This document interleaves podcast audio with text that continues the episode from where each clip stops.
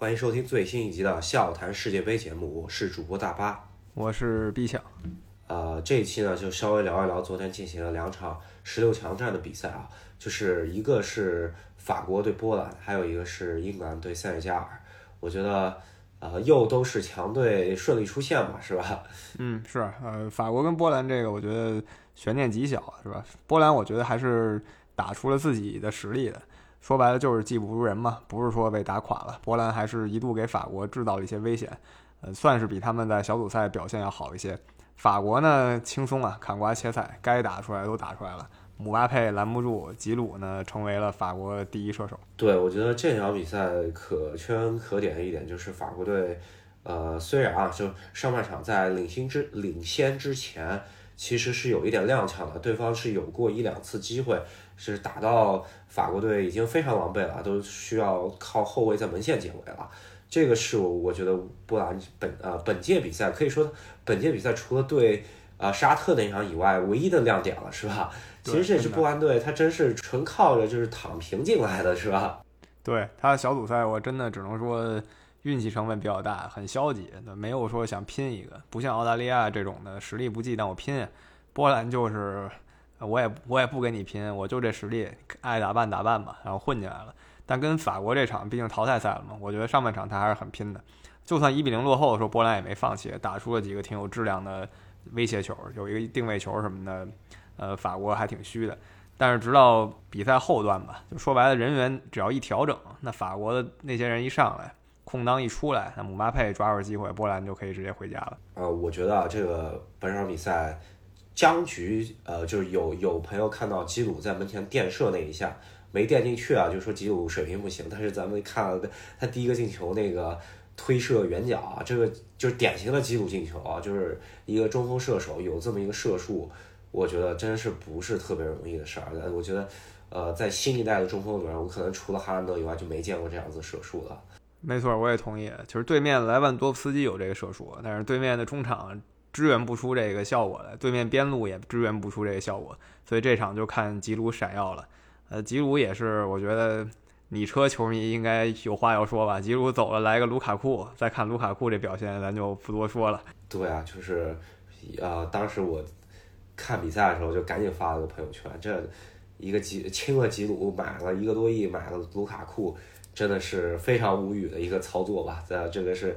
简直就是打脸或者说吃屎的一个表表情吧，是吧？啊，真的啊！那我觉得法国不算有惊无险，真就是稳拿，这跟我们猜的一样。这场可以评述的不是很多。那另一场球就是打脸了吧？我们昨天有点太高看塞内加尔了。非洲狮子跟跟英国狮子一比，还是三条狮子比较猛啊。塞内加尔确实无能为力。哦，是这场比赛就是有点打脸，打脸了。一个就是。我们错误预估了就是英格兰的状态啊，因为确实小组赛他这个呃除了最后一场以外是比较慢热的，就是啊我给我们错误的印象就是说英格兰这这一届比赛其实不太行是吧？那到淘汰赛以后，他这精神气一下子就变化了，这说明他之前一直在留力是吧？对，我觉得这有点像荷兰的感觉，就是说像贝林汉姆啊、亨德森啊、凯恩今天的这个状态，尤其贝林汉姆确实非常牛奔，感觉这一踢身价又得窜好几千万。那他那个推进，然后他给亨德森的助攻，他带着那个反击，呃，塞内加尔真的没辙。而且塞内加尔的防线我们知道其实是一个很有质量的防线，呃，拦不住英格兰这一波进攻，所以。索斯盖特挺稳，小组赛的时候呢，拿个小组第一也就使了那么六七成力可能。那本场比赛呢，有一个看点就是说，原来的主力斯特林呢，突然家里在伦敦的家里被呃失窃了，是吧？然后连夜赶回去，呃，跟家人解决一些问题，然后这场比赛就完全没有踢啊。那首发出战的就是。呃，太子福登是吧？福登状态其实还可以，是福登跟海恩、贝林汉姆这个反击体现他状态可以。还有一点就是他该传的时候还是得传了啊，传给自己队内大哥凯恩了。他要是自己读一下也不是不行，但读一下这机会必然没那么好。传了以后为团队做个贡献，然后又给萨卡传了一球嘛，对吧？我觉得福登开始出状态以后，英格兰未来可期啊！这场英法对决必然非常精彩。两个队其实之前都收着呢。那淘汰赛第一回合都小小释放了一下，那看看他们直接对上以后，八强绝对不能再收了。那法国这边稍微聊一嘴，就是姆巴佩，呃，这个趋势啊，就很有可能要赶超啊世界杯进球记录吧，对吧？这个呃，应该来说两届比赛他这么稳定的发挥，还有起码两届比赛吧，啊，我觉得问题应该不太大，是吧？对，我觉得是他现在二十三岁就已经追平了一群人的进球记录，包括马拉多纳，包括沃罗，对吧？这些人进球记录都被他追平了。那再踢两届，其实也只不过三十一嘛。以现在的对运动员的保护程度，再踢三届都是有可能的。同样的啊，同理，就是法国国家队射手王现在是记录刚刚超出亨利一球嘛？那呃，姆巴佩这年华，估计早晚。得给姆巴佩超过去是吧？大家对他唯一的疑惑吧，倒不是说他能不能超这个，这个没问题。就大家在想，万一他二十七八了以后，速度优势没这么明显了，他还行不行呢？对吧？他感觉像一个身体素质更强健的亨利，但是呢，技术这方面可能没有亨利这么厉害。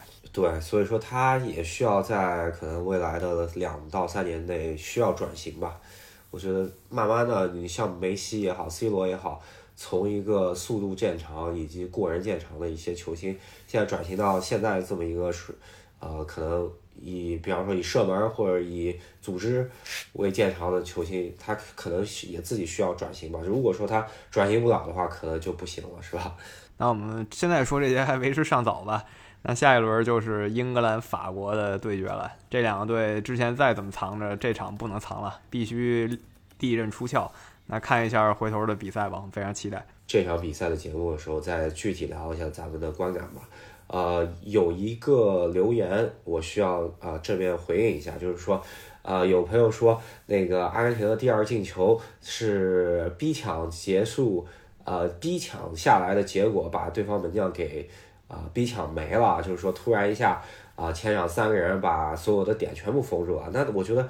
这个东西门将如果一脚解决了，就没有这这后边什么逼抢，把你那个近近角的几个人全部封住这回事儿了。一脚解决了，就没有后续的这种乱七八糟的事儿，是吧？对我们感谢这朋友提的意见啊，就他说这种球不是捡漏吧，他是说这是球员拼来的。呃，我们感谢你的意见，毕竟我们音频节目嘛，用词没那么准。我们毕毕竟不是每天晚上七点钟播出的那个节目，那我们可能有一些让你不满意的地儿。你觉得，就像大巴说的，守门员在这种情况下应该一个大脚，而不是在门前自己在那耍耍活呢？确实是这个，呃，反正这是我的观点啊，就是我觉得这个球，呃，首先澳大利亚的踢法也不是那种走脚下的，你不应该就是。呃，比方说自己过一下，然后再传给呃几个呃身边的中后卫啊，他中后卫脚下也糙是吧？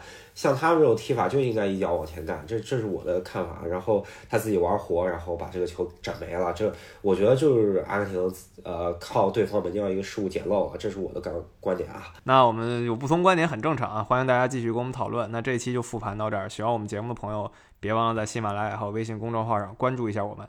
然后我马上进行一下明天的预测。好，那我们下期再见。好的，拜拜。